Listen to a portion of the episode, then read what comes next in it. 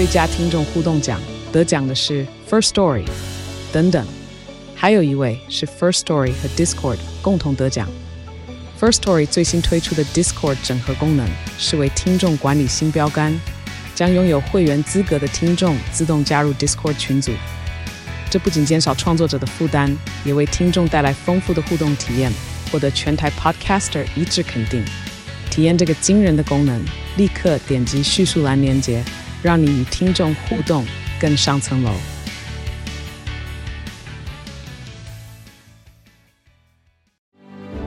这里是民法起步走，由法务部带你认识成年之后的法律问题。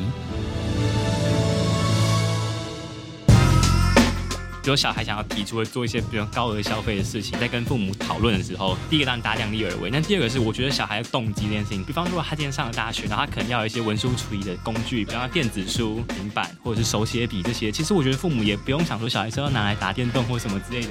这个坦白讲，我遇到大部分人都是有这个需求的，对，所以我觉得父母这方面也是可能需要跟小孩好好沟通。那有能力的话，好好满足，这样小孩也会常回家。好，各位观众，大家好，欢迎收听法克电台，我是主持人洛毅。今天一样哦，洛毅担纲主持一系列的特别的节目，由法务部民法成年克制的 Podcast 系列节目哦。那来宾稍稍比较特别啊，为什么？因为他十八岁而已，他是我们法克电台有史以来最年轻的一个来宾。好，那他同时也是中央俄沙代表，他叫做赖义伟，义伟你好，好，洛毅你好，好，你要不要先跟大家自我介绍一下？就是你为什么十八岁？不是你为什么十八岁？是凭什么你十八岁可以来到法科电台？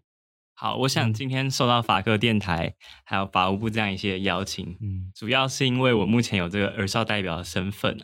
那当然，我们儿少代表的毕竟是要代表儿少。那现在就是 CRC 的规定的儿少是在年龄是在十八岁以下，所以我想，如果今天是邀请儿少代表的话，那年龄一定是十八岁以下这个部分。那我自己认识儿少代表里面最年轻的，从十二岁到十八岁都有。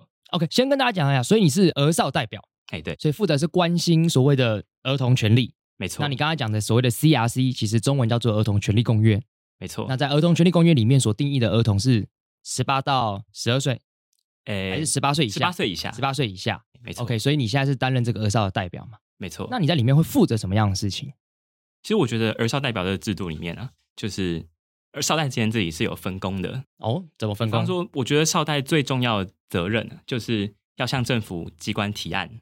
那提案的内容当然就是涉及儿童权利的部分。我觉得一个案子的形成，有时候是单打独斗，像我们在地方上可能人力比较少，要自己想办法去观察到社会上的事情，那自己寻找可能法规或是政策，再写成案子。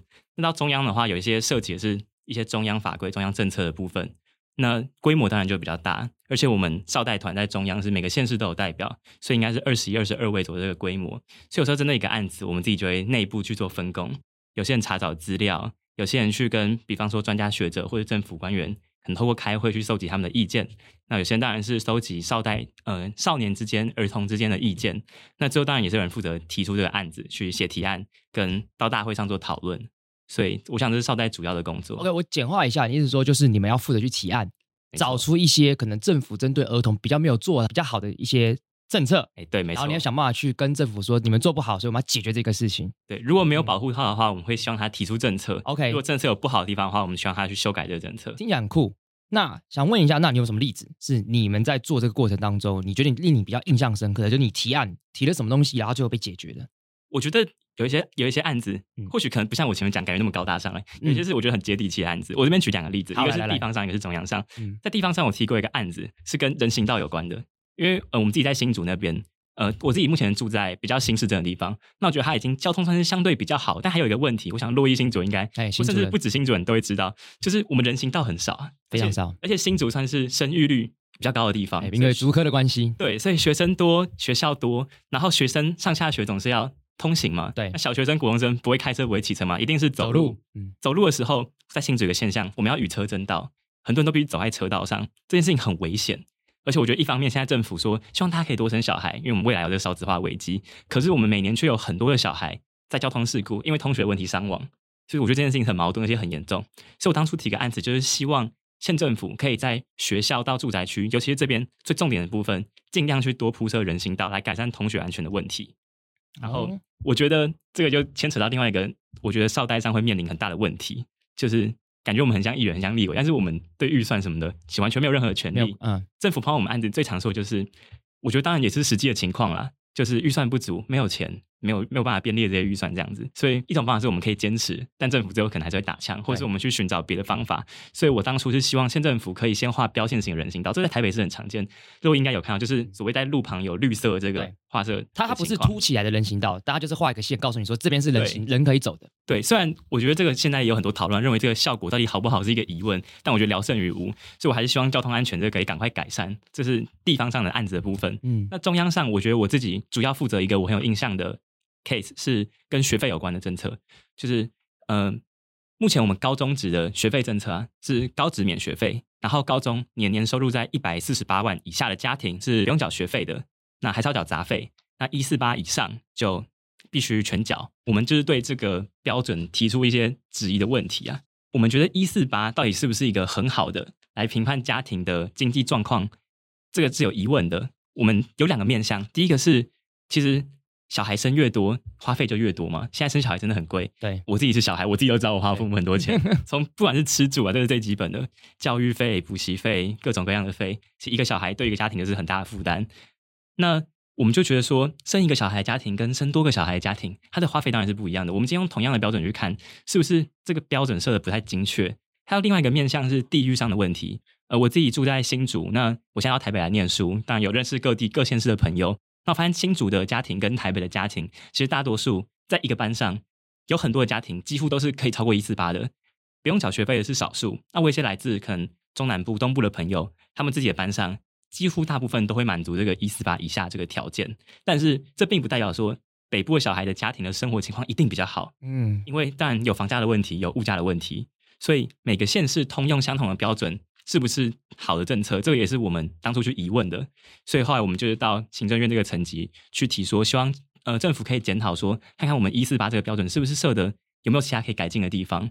后来呢，嗯，对，我跟大家讲目前的进度，就是呃目前就我了解的话，应该是教育部跟财政部在研拟，因为最后他们是希望可以采用家庭年所得跟小孩的子女的人数这个标准可以纳入考量，所以他们就希望可以用财政部那个报税的系统。于是就可以知道说这个家庭里面有多少成员，有多少小孩，然后用这个标准来去涵盖进去目前呃学费收费的问题。那我觉得这当然有个好处，就是如果小孩越多，你越容易可以免缴学费的话，这是当然对于大家生小孩意愿也是一个诱因。没错，没错，没错。对，而且坦白来讲，我觉得这个政策还有另外一个问题，就是现在虽然学费可以免缴，但杂费还是要缴。对，只是其实我们缴的杂费是比学费多很多的。嗯，所以这会不会是帮助到很多人，但是每个人帮助到的范围都不多？这可能也是我觉得一个政策的面向啊，这样。OK，我们先确定几件事情。第一，你现在十八岁嘛？哎，没错。对，然后，但你在十八岁的时候，你刚刚非常侃侃而谈的讲了你作为一个地方的议题跟中央的议题，对，一个是人行道，一个是学杂费的问题。对，没错。那那一个人十八岁的时候，我因为我跟你一样都是新主人，对，然后我们也都十八岁过，对。那很明显的，你在十八岁所做的事情，跟我在十八岁所做的事情是有很明显的一段差距的，就是你很明显已经是在做一些关于国家政策的一些影响的一些事情。那我一定很好奇啊，像我之前在节目里面有讲过一些事情，是我国高中发生过什么样的事情，所以我后来才会导致我在大学的时候做了什么事情，变成现在这个样子。那我也蛮好奇的，你十八岁，然后你做了那么多事情，到底是什么事情影响到你变成现在这个样子？好，这个我觉得我分两个阶段来讲。其实第一个阶段，我跟我想大多数的听众，大多数的。作为我们的未成年的朋友来说，都是一样的，很简单嘛，就是平常过的这个考试、上学、吃饭，没错，非常重复单调的日子。嗯，只是我大概在我高一的时候，刚好因缘机会看到我自己新竹县的县的县民，那当时他们在招募第一届的地方少待，这个资讯其实坦白讲，我觉得并不是所有人都知道啊，所以我觉得可能我也是刚好看到有这个招募的讯息，然后你就去了，对，觉得很好奇。那为什么想去？第一个是这当然看起来很酷啊，很酷，耳少代表，嗯。感觉可以进入政府机关做一些我不知道，我那时候甚至都不知道在做什么的事情。呃、一方面是这样啦，所以只是觉得很酷，想要尝试看看。对，很酷，很有意思，去试试看。然后进去之后，我才第一次知道说，原来跟儿权涉及的相关的问题有这么多。我甚至之前可能都还没有特别听过儿童权利，没有听过儿童权利公约这些事情，是当然进去之后才知道的。你说这是呃，这是第一个层次，对，这是第一个层次。那进去之后呢？那就像刚刚前面所说的，进入进入少代之后，我不只是地方少代，也后来也到行政院当中央少代。那这个过程当然很长，中间做的事情很繁杂很多。我觉得背后最主要的动机是，其实进去之后，你慢慢看到很多各式各样不同的故事。好比说什么样的故事？我觉得第一线来讲，我们地方少代会跟我们沟通到的人，政府机关很多是这种社工背景出身的，这种社会处的在工作的人们。嗯，嗯。其实他们的职责很多时候就会跟这种少年牵扯关系很深，其实就会听到很多，其实就会听到很多故事。比方说，其实最常见的故事就是这种故事里面男主角的少年，男女主角的少年。很多时候都不是我们身边这种比较我们舒适圈里面这种比较正常家庭环境的少年，更多的是就是比方说父母其中有一方可能已经不在了，或是甚至他们就算还在，但是根本就没有出现在这个少年的生命里面，就等于是有点被被半抛弃的状态。就是那个家庭可能本身并不是我们传统想象这么完整。对，没错，他可能有一个比较破碎的家庭。那在这种家庭里面长大的小孩，其实我们在社会中很多时候我们叫他们八加九嘛，我们可能觉得他们做的事情很乖离，然后他们好像无所事事、不务正业，然后整天在拍一些抖音这样子。对对对对对，呃，你这样讲的确也是如此。那他们甚至可能会因为这样子，然后去犯下一些可能跟刑事案件有关的问题，那最后进入少年司法制度。比方说，我自己听过一个例子是，有一个少年他交女朋友，哎，然后女朋友生日想要送礼物给女朋友，非常正常。对，没错。然后他为了达到这个这个目的，但是他自己家庭背景不好，然后他当然还是学生，没有收入，所以钱没有怎么办？很简单，用偷的，偷的用抢的。对，当然也没有什么，就是比方说法律或者是刑法上的知识。那后来当然就被逮捕了嘛。然后被逮捕了之后，就是进入这个少年司法的系统里面。然后因为他，嗯、呃，虽然我们讲他动机很单纯，可是他犯下可能窃盗，最后加加重窃盗这些事情，然后他被判了一个。比较重的刑期，这些例子其实其实稍微改一下背景，稍微改一下动机，稍微改一下具体情况，这例子很多，非常的多。然后就因为这样子，他们进入这少年司法制度里面，然后进入这个制度之后，其实我们会发现，嗯、呃，虽然我们会说哦，法律是拿来保护这国家的国民，我们讲很多比如人权，讲社会契约，各种这种我们讲人权的事情，可是，在进入狱政系统之后，我觉得很多时候是我们看不见另外一个世界。比方说，他们可能。被感化教育，虽然这名名曰教育啊，里面也是有老师，只是可想而知，里面是做比较军事化的管理。然后有时候他们就会面临一些，比方说，不管是体罚，或者是这种辱骂性的这种，我觉得压迫性的教育或是管理的方式，跟想象中的感化是不太一样。对，我们想象中的感化，可能是希望矫治他，然后给予他一些，比如说职业上的教育，让他出来可以复归社会。没错。但是你听到很多里面的例子，听到那些老师是如何，比方说用，比如说暴力或者精神控制的方式，嗯、想法让他们不要搞事。那当然，我听过这个原因，可能的确跟人手不足之类有很多的关系。这个暂且不论，就是有很多方式是我们觉得不应该这样对小孩的，然后这导致他们在年纪轻轻犯下过一些案子。但他们的本质是，我不说好的，但是很单纯的，不是我们想象中那种作奸犯科，或者是想要就是一心想要害别人那种人。他们虽然可能不聪明，但是不一定是坏人。这样，那他们在这样子很年轻、很可能讲很幼稚、很天真的情况下，就面临这种来自制度体制的暴力，各种不管是。物理上的还是精神上的暴力，我觉得这对于他们来说是在扼杀他们未来重新回归社会的可能。所以，我们等于从他们年少的时候，他们的第一关就把他们扫进一个我们平常看不到的地方，扫进另外一个世界里面，扫到阴暗的角落。对，没错，那他就可能很难再重新出来。我觉得这些听到这些很多例子、很多故事，对我自己的影响是很深的。我想法白听众当然很多都是，比方说就是很有理想、很有知识、知识青年。那当然，我觉得大多数人都是在一个比较好的家庭背景里面、环境里面长大的。对，那实际上。当你真的看到这些故事，有名有姓的人发生这些事情的时候，对我自己的影响是蛮大的。会开始思考说，就是原来在同一个国家或者在同一个地区，有一群跟我会遭遇完全不同的人。我还在读书，我还在学习，我还在考学测的时候，他们就被迫到一个他没有办法翻身的一个情况。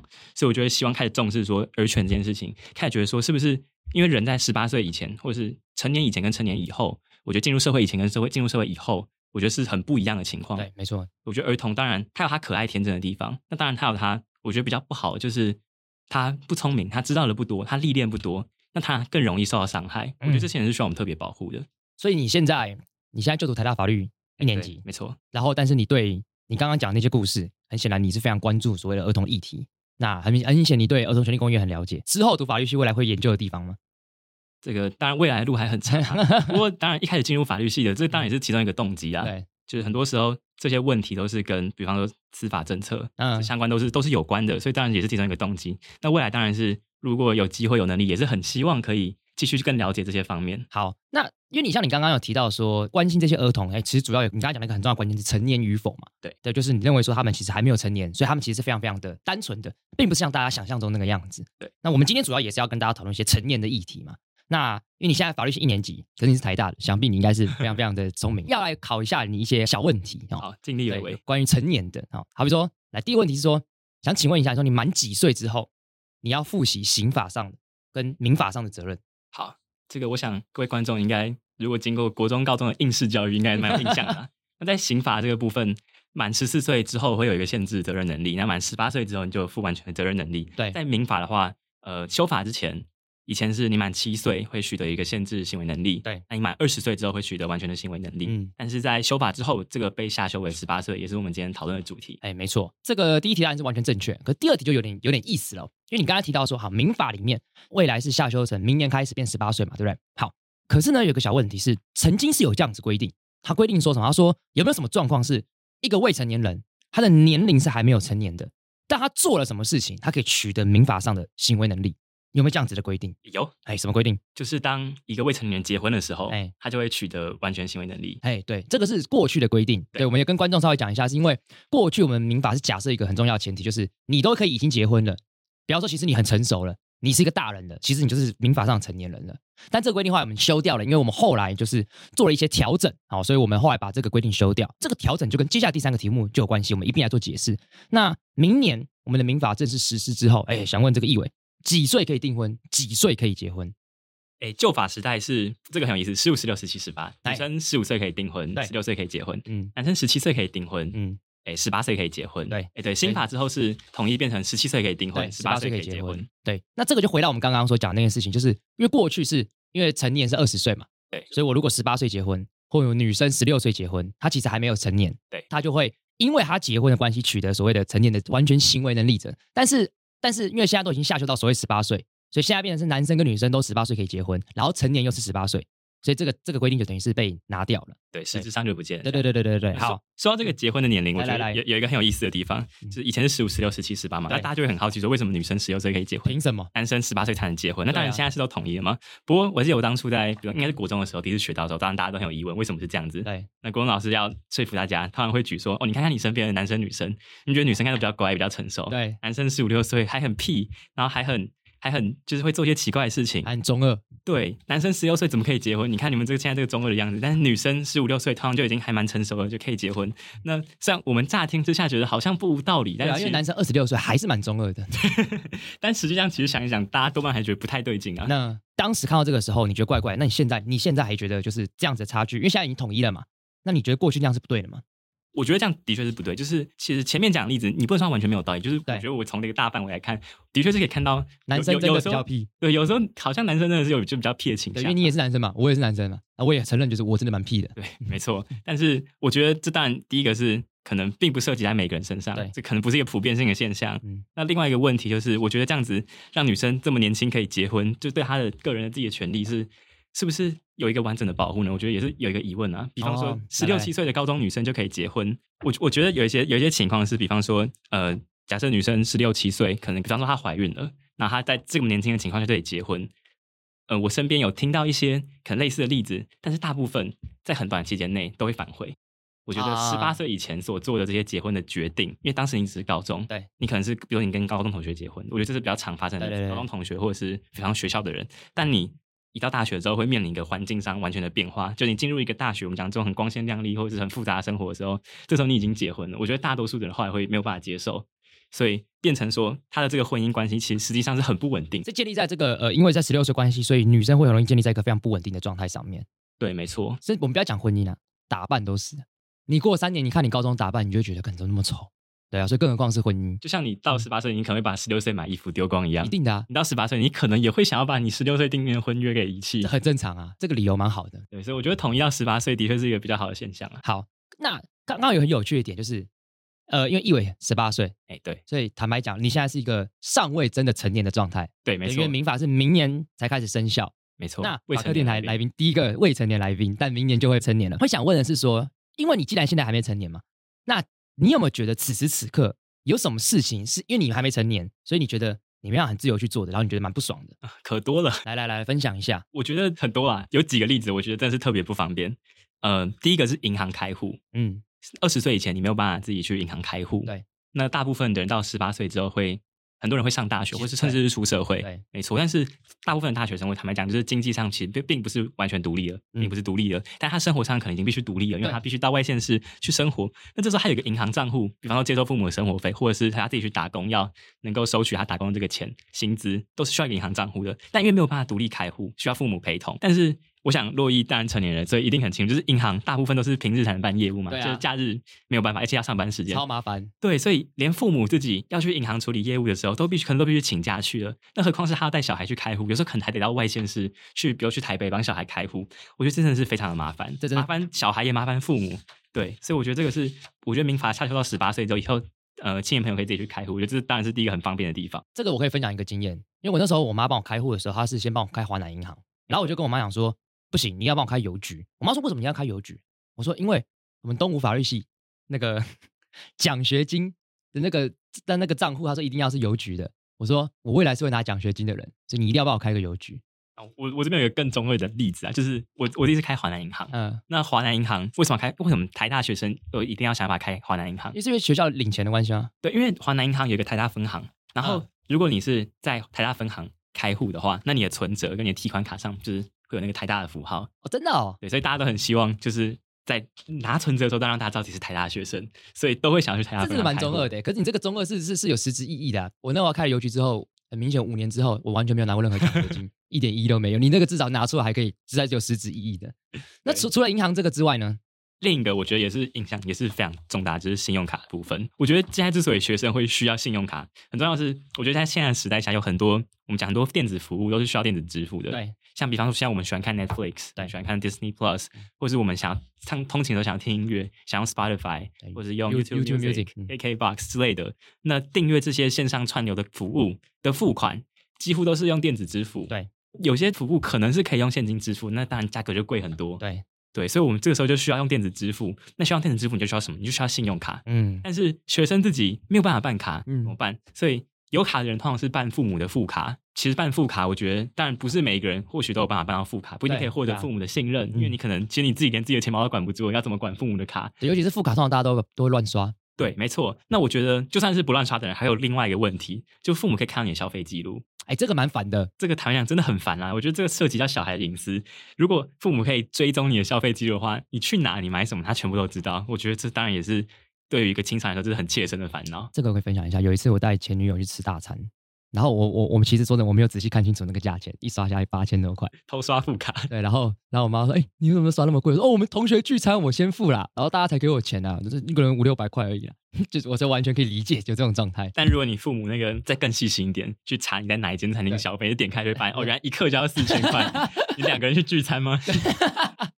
好好险，他没有跟我 argue，那个真的蛮烦的。对，没错。所以你刚才是从一个隐私权角度来切入，我觉得其实是，我觉得是还不错哎。对啊，就是如果我们今天世界各国都认为说十八岁是所谓的成年的标准，那为什么我们要容许一个状态，就是十八到二十岁之间，你必须做任何事情都要完全的监在父母的监督状况底下？而且就像你刚才讲的，其实十八岁通常上大学，你就是坦白讲是离乡背景嘛。对，你看你从新竹过来，我也是。那其实你是独立生活，没错。我所以我觉得这确实是有它的考量的必要的。那还有呢？还有例子吗？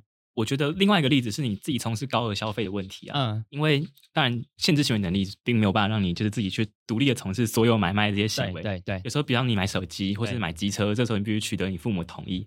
那当然，当然这个可能是有它的道理在，就是你独立的行使这种高额的消费，的确是有可能就是你有点不负责任，或是你有点 就是被骗嘛，当然有这个可能。不过就是有时候你我觉得比较困难的地方是，有时候你离乡背井，然后你在外地，这时候他可能必须让你父母同意，所以这件事情本身就很麻烦。嗯，所以我觉得这个对于。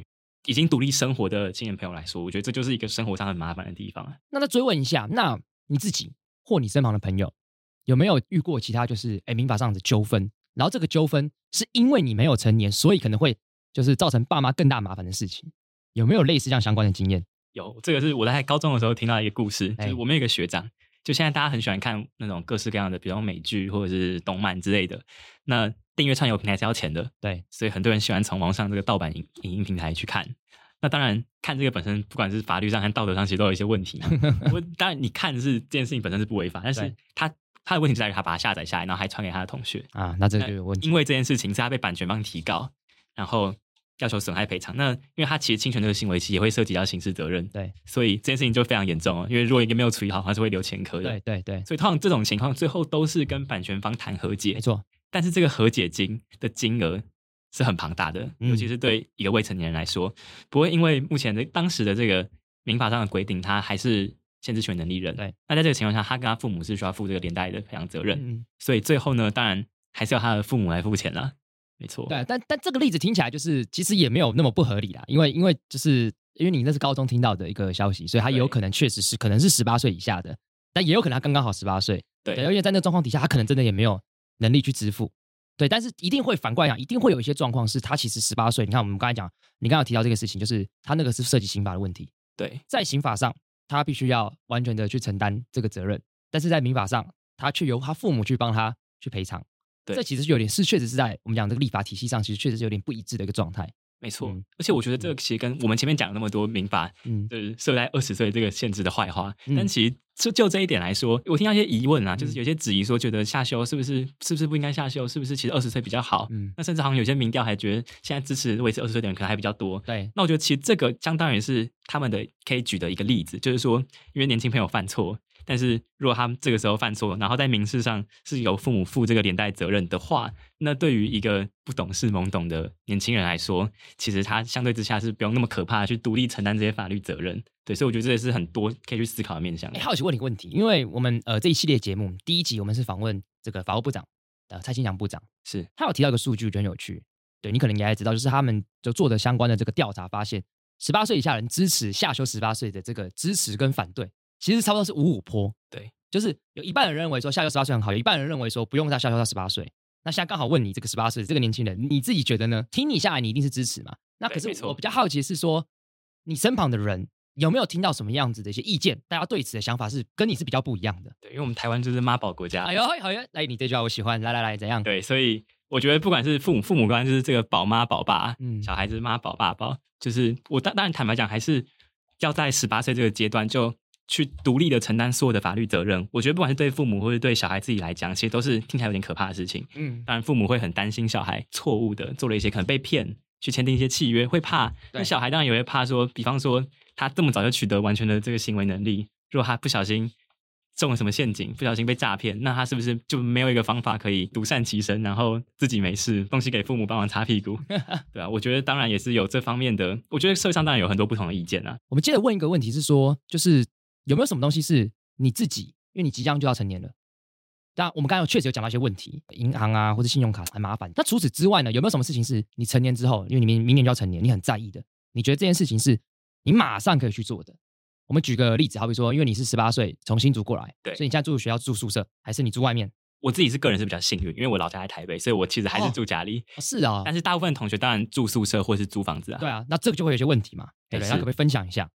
对，我觉得其实最大的一个大家觉得很麻烦，然后可能会负很多责任，就是租房子的部分。嗯，对，从外地来，其实如果有些人运气不好抽不到宿舍，像就就我自己所知，比方以我们台大来讲，宿舍的数量跟学生的数量是有落差的。嗯，然后他就由南到北这样子去排定那个进入宿舍的顺序。那他可以排到哪里？其实新主人大部分都还算排场，但是桃园人很多真的就排不到宿舍，他们就觉得桃园比较近嘛，你可能可以通勤，但是。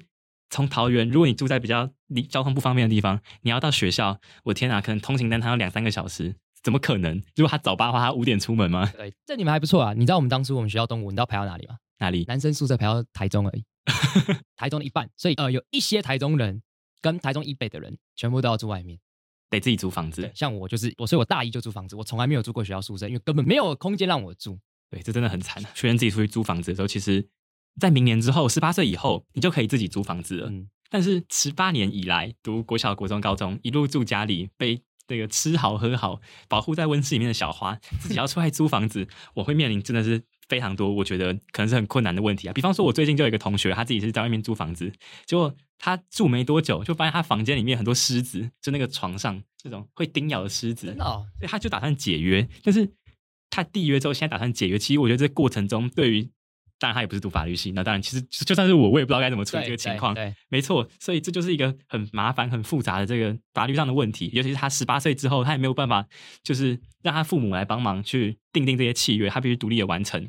而且再加上我们通常租房子的情况，理想上都希望可以租至少一年以上啊，对，大学也要读个四年。那所以这边也想问主持人，觉得我们这青年朋友在外面租房子的时候，有什么是可以特别注意的地方？自己觉得就是因为我也跟这个易伟分享，因为我从大一就租房子，租到现在，所以然后所以我大你十二岁，我等于是租了十二年的房子，老手老手老手老手。对，所以我觉得我自己觉得啦，我觉得租约其实最重要的事情就是你要非常确定很多的一些具体的一些条款，好比说本身它的租赁的契约的标的到底是什么，租赁的期间，然后我分享一个事情就是，呃，我觉得大家最常碰到的事情，这个我觉得大家仔细就是修缮的费用，哎是，就是因为因为大家很常就是你房间出了什么问题，其实理论上从民法的规定。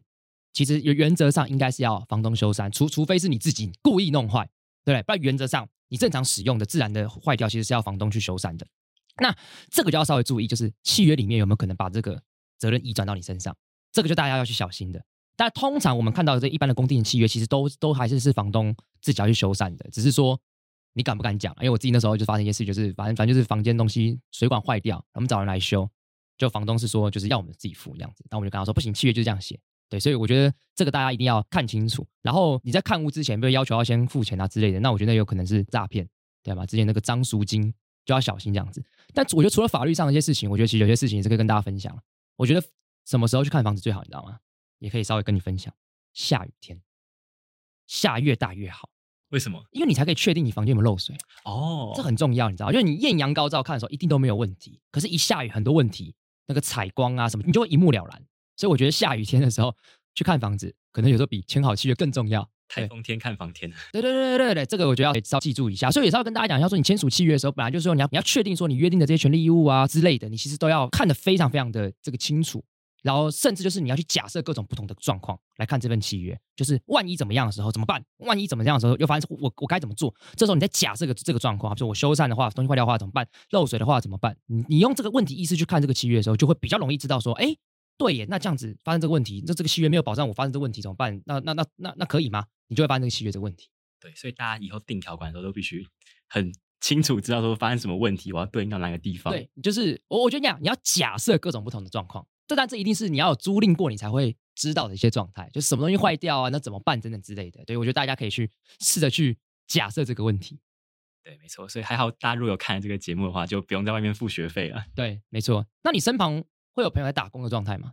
哎，对，就是到了十八岁以后，大家当然经济上可能算是想要半独立嘛，所以很多人会去打工或者是去当家教。但是，尤其是我觉得我周边的学生，很多人想要去当家教。嗯，那其实像这一类型的工作，或是打工，其实也是，就是其实你不一定会签署一个很明确的劳动契约。对对，这样、嗯、没错。然后我身边也是有例子，就是他跟别人约定好了，哦，他要教什么东西，然后教几堂课，薪资多少，但是事后他的工作内容跟他的薪资全部都被对方单方面的恣意修改。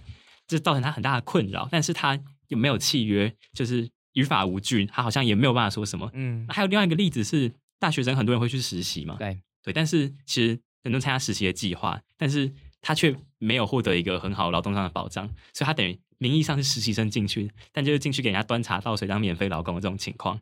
对，所以不知道主持人这边觉得说，我们这些青年朋友如果再出去外面打工，或者是去接一些 case。或是甚至去实习，有什么事情是要注意的，我们才不会变成说帮别人傻傻的做，然后当盘子领不到钱。其实跟租赁契约是一样，就是你最好都要有个契约，因为这个是白纸黑字是最好的，保障自己的权益。对，这个当然。那如果是签订契约的话，那当然里面相关的权利义务，你约定的东西也跟租赁契约一样，你要很特定嘛，你的工时、休假、福利等等，你都要规范的很好。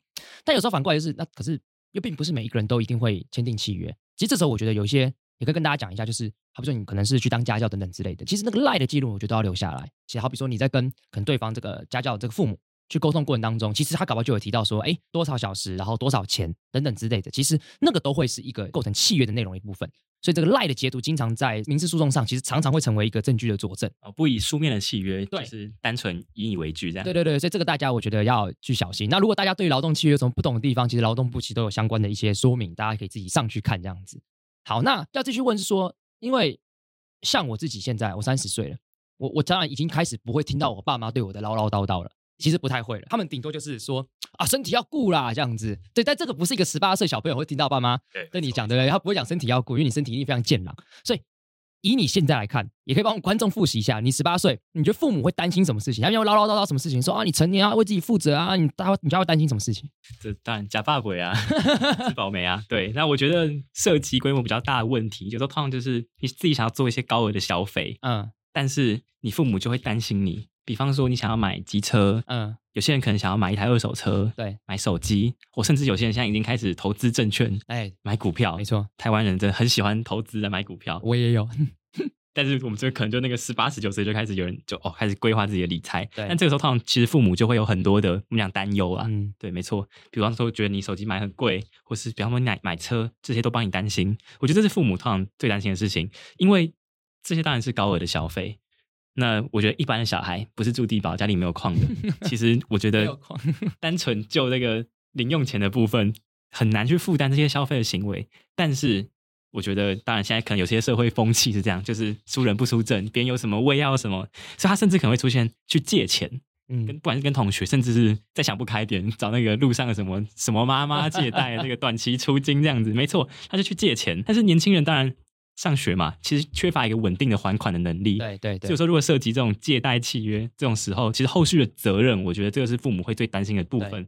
毕竟这可能还会涉及到你信用的问题。对对对，那我觉得信用这件事情，其实对。我们来说又相对陌生，我们都知道它很重要，但是我们具体上又不知道我们做哪些事情。如果信用上有一些损毁，有一些不好的记录，以后会有哪些困扰？嗯、那不知道这个部分，主持人有没有三十多岁的 过来人，有没有什么经验跟我们分享？没有多啦，刚刚好三十岁，三十三十。不过因为我自己也没有什么借钱的一些经验啊。不过大家只要知道一件事情，就是借钱，坦白讲，通常都要支付利息。没事，所以就是这个利息是很正常的事情。所以你要知道一件事情，你通常你可能借十万，你还的一定不止十万，所以你一定要知道这个前提。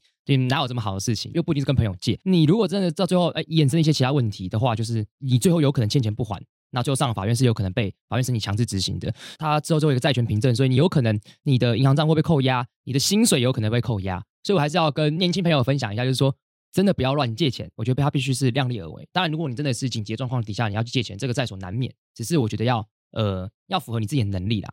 不过我觉得我想拉开一件事情，因为我们的听众很多是父母。哎，是。那我分享一个例子。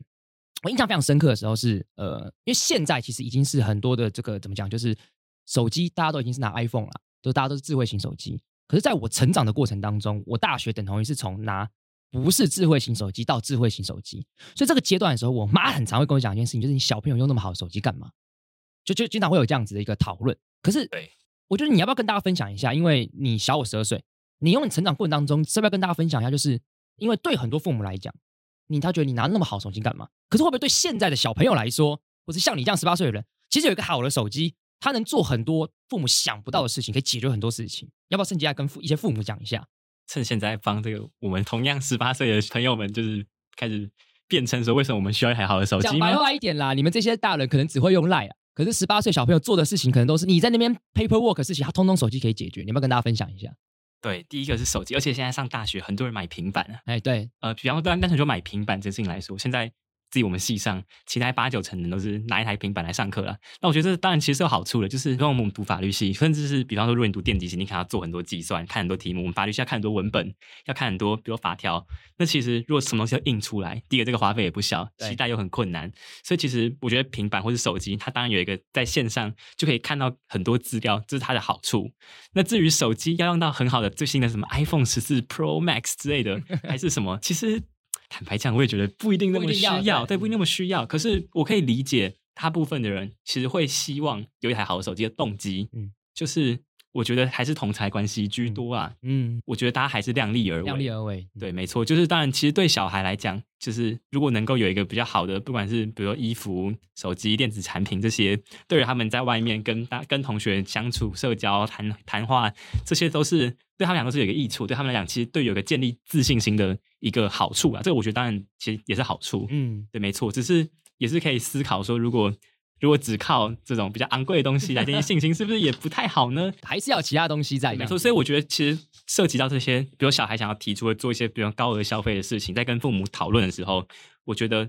第一个当然大家量力而为，那第二个是我觉得小孩的动机这件事情，其实我觉得父母也是可以多注意的。比方说，他今天上了大学，然后他可能要一些文书处理的工具，比方说电子书、平板或者是手写笔这些，其实我觉得父母也不用想说小孩是要拿来打电动或什么之类的。这个坦白讲，我遇到大部分人都是有这个需求的啊，或甚至是可能买机车或是比方买二手车之类的。坦白讲，我还是觉得说有需求的人是居多的。嗯，对，所以我觉得父母这方面也是可能需要跟小孩好好沟通。那当然，可能有时候父母会觉得说，我们年轻的时候都没有这些东西，我们怎么会需要？小孩说想要订阅 Netflix，要看这个干嘛？看第四台就好了。嗯，对吧？但是坦白讲，我觉得这个生活的这个习惯跟这个，我觉得社会上目前大家的，比方说相处或谈话的内容，我觉得都有很大的变化了。我觉得小孩想要。有一些可以跟大家不管是拿来谈话的内容，或者是就是跟社会建立连接的沟这些沟通的中介的东西，我觉得都是其实都是必要的。对于小孩要发展出一个比较正常的社会关系而言，所以讲这么多，父母遇到小孩需求，还是先好好的思考一下，如果有能力的话，好好满足。我想小孩也会常回家这样。哎，说的太好了，说的最后一句太重要了。你说最后一句真的，所以父母听到了吗？好，那最后一题要问你一件事情：你明年即将一月一号你就成年人了，是大概剩两个月左右。对，对自己成年之后有没有什么期许？你你想做什么事情？你想变怎么样了？前面刚刚陆毅就讲说，这个去办这个银行账号，希望可以领奖学金。我仔细想一想，发现这个有些部分尽力而为，不敢有太多的期待，怕那个立了 flag 之后达不到，有点尴尬。所以我觉得谨慎来讲，就是希望自己可以。成为一个成年人之后，好好享受权利，但是同时要负担义务了，就是八个字：享受权利，负担义务。讲这么抽象，在回避我的问题，至少讲一个稍微具体一点的。有没有想做到什么样子？小没关系，很小小的，你想做到什么事情？其实坦白讲，我比起想做到什么事情，我最近更是担心不小心做错什么事情。比方说，最近之前有一个轩然大波，就是柬埔寨打工诈骗案。啊、对，对，对，对，我觉得这个也是很有关系，就是就是年轻人社会历练真的很不够。对对，但是同时又很容易受诱惑。对。对，我觉得像这种柬埔寨这种，或者是当车手，这个我觉得已经很多年的这种诈骗的情况了啦。生活中会面临很多诱惑，面临很多其实是有问题的这些情况。那我觉得我对自己最小的期许，就是成为一个成年人之后，好好意识到自己以后做的行为必须对自己负责。所以，而且这样这样日新月异，不管是科技还是环境，以前从来没有人知道求职网上的讯息，也不能轻易的相信。对对，对，所以我对自己的期许就是，以后未来看到任何新的东西，就是要较谨慎而为。没错。哎，这样我蛮喜欢你这答案的，就是你刚你的意思是说，这个期许不是说我一定要做到什么，对，是我要很努力，也不要。犯错，只求不要翻船就好了。对，就这个答案，我觉得我我觉得蛮喜欢的，因为有时候很努力的维持现状，其实那也是一个非常努力的一件事情。对，对，真的是不太容易。好，我们今天我觉得非常赞诶，就是你真的看起来不像一个十八岁的人。对，而且你的回答就是真的很赞。那我们今天非常谢谢今天这个易伟来到我们这个节目，感谢他，谢谢，谢谢主持人，谢谢。